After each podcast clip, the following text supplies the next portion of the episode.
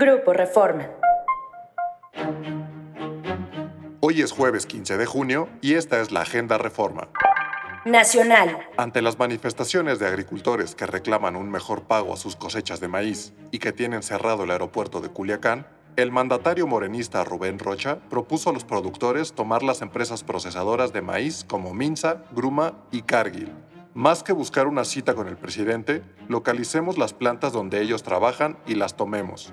Yo los acompaño a tomarlas, señaló el gobernador de Sinaloa, quien acusó a esas industrias de comprar a bajo precio los granos básicos.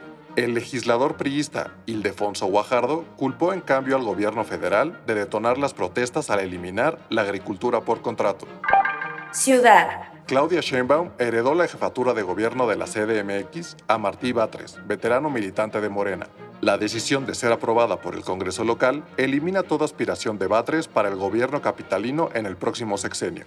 Además, Sheinbaum nombró como coordinadora técnica de gabinete a Lucelena González, titular de Finanzas y coordinador de seguridad a Omar García Harfuch, que compartirán decisiones con Batres. Negocios. Controla Huachicol 30% de gasolina. El llamado huachicol o robo y venta ilícita de gasolinas en el país se estima en unos 57.6 millones de litros diarios, según estimaciones de la Organización Nacional de Expendedores de Petróleo. Esto es la Agenda Reforma. ¿Quieres saber más? Síguenos a través de reforma.com, elnorte.com y mural.com.mx.